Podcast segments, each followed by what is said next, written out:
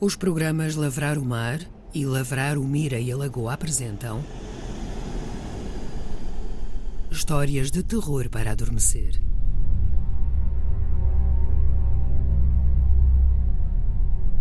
Primeira história: Olhos de Luz na Escuridão.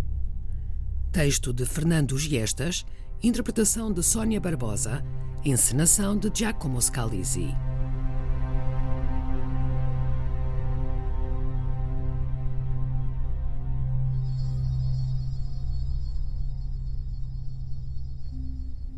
A Manuela tem um gato. Não tem nome o gato dela. Ela não lhe deu nome. A Manuela gosta muito do gato, dos olhos que ficam grandes à noite, da língua áspera que faz cócegas, dos bigodes que arranca de vez em quando para. Para quê, Manuela? Ela diz que o gato é de esticar, que é feito de pelos e de elásticos. A Manuela agarra nele pelas patas, puxa-as para cada um dos lados e o corpo do gato, é verdade, estica. Fica mais alto na horizontal. Pena é que não ronrone. O gato não faz ronron. A Manuela e o gato estão em cima da cama dela. Ela sentada e ele aninhado sobre si próprio, frente a frente. Ela aproxima-se dos olhos dele, tenta espreitar-lhe para dentro do corpo como será um gato por dentro? Mas o que consegue ver é a janela, o guarda-fatos, a gaiola do pássaro amarelo, todo o quarto dela refletido nos olhos do gato.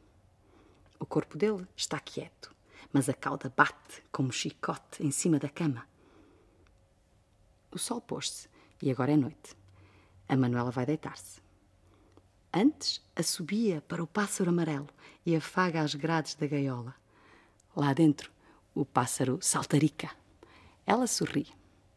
Depois, puxa a orelha do gato até à altura da boca dela para lhe dizer boa noite ao ouvido.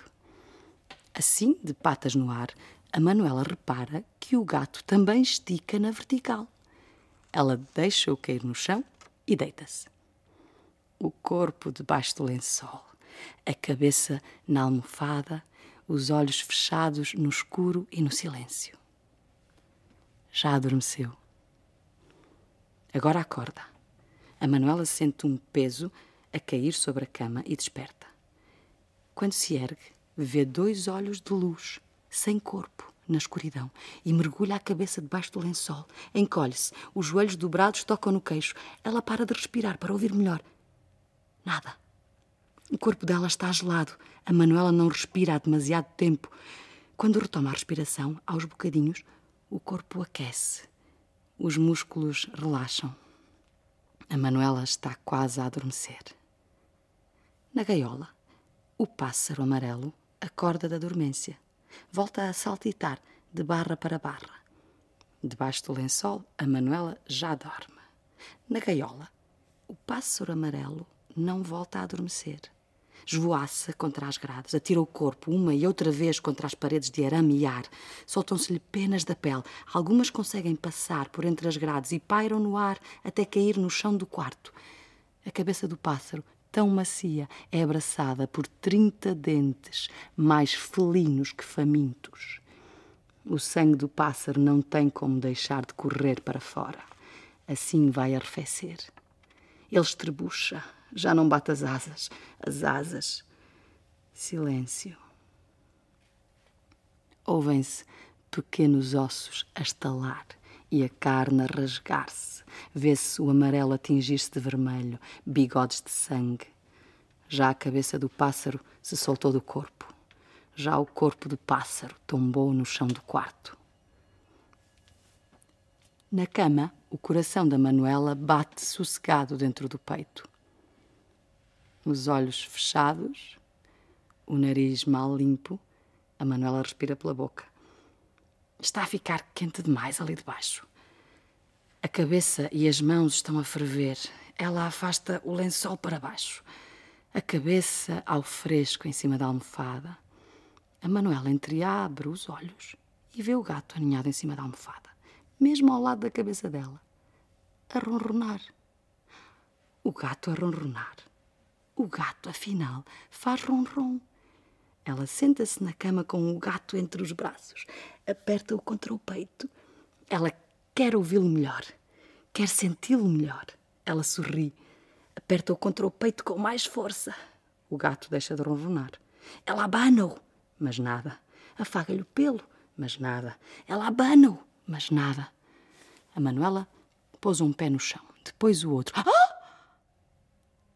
A pele descalça esborracha a carne fria do pássaro morto. Ela abre a janela, fita o céu escuro, tem o gato nas mãos, baloi-se os braços para trás e para a frente, para trás e para a frente, e atira o gato por entre o céu da janela. Depois debruça-se no parapeito. O chão da rua não se vê. Fica longe da janela dela, muito longe, lá embaixo. Ela volta para a cama, mergulha o corpo e a cabeça debaixo do lençol, quer adormecer, não voltar a abrir os olhos antes da luz do dia. Os joelhos dobrados tocam no queixo, o coração bate desassossegado dentro do peito. Ela quer adormecer. O corpo começa a aquecer com o calor da respiração, os músculos relaxam. Ela quer. Sente um peso a cair sobre a cama. Tenta gritar, mas tem a boca seca, seca, seca. Não consegue mexer os lábios, os maxilares, a língua, não consegue. Ela tem que acender a luz do quarto. Afasta o lençol e assim que traz a cabeça à superfície, ela já não vai a tempo de fechar os olhos para não ver.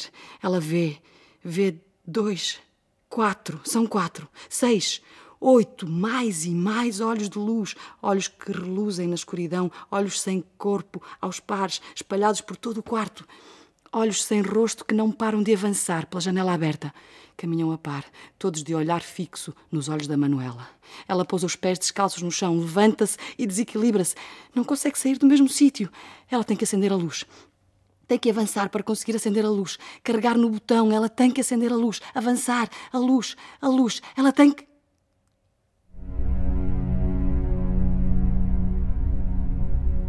Olhos de luz na escuridão. Texto de Fernando Giestas, interpretação de Sônia Barbosa, encenação de Giacomo Scalisi. Uma história do ciclo Histórias de Terror para Adormecer. Um projeto de teatro radiofónico do Teatro Viriato, Centro de Artes do Espetáculo de Viseu, criado para o Festival Viseu A.